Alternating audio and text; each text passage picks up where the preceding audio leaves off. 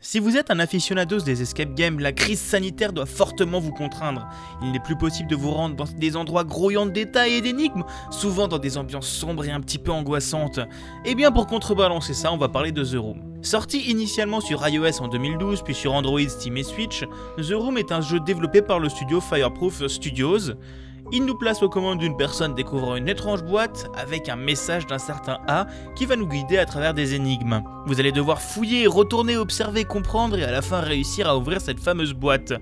Vous pourrez y jouer simplement avec une souris, vous maintenez le clic pour bouger un élément, vous double-cliquez pour zoomer et cliquez droit pour dézoomer.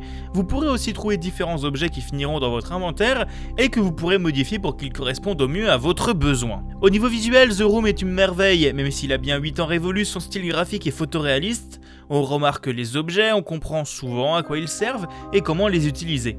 On remarquera bien la texture du bois ou les parties métalliques, et chaque boîte ressemblera à un véritable casse-tête digne de ceux que peut ouvrir Fabien Olicard.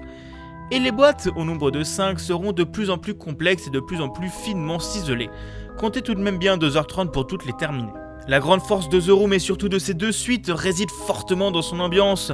Vous vous retrouverez dans un univers plutôt angoissant et parlant beaucoup d'alchimie et de l'élément zéro. Vous trouverez un oculaire vous montrant étonnamment des choses invisibles et vous permettant d'avancer encore plus dans les puzzles. Vous verrez des symboles, des éléments qui apparaissent, mais aussi plein de traces bizarres sur les boîtes. Concernant l'histoire, elle vous semblera étrange dans ce premier épisode.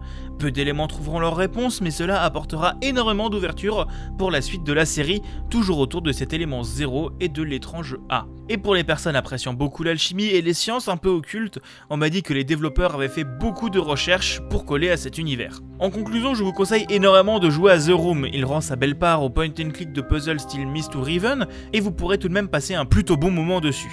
Il est disponible sur beaucoup de plateformes différentes si vous voulez vous y adonner, et si vous accrochez, je ne peux que vous recommander de tester les autres opus de la série, gagnant en ambiance, en ambition et diversité des énigmes, même si l'épisode 2 est particulièrement creepy.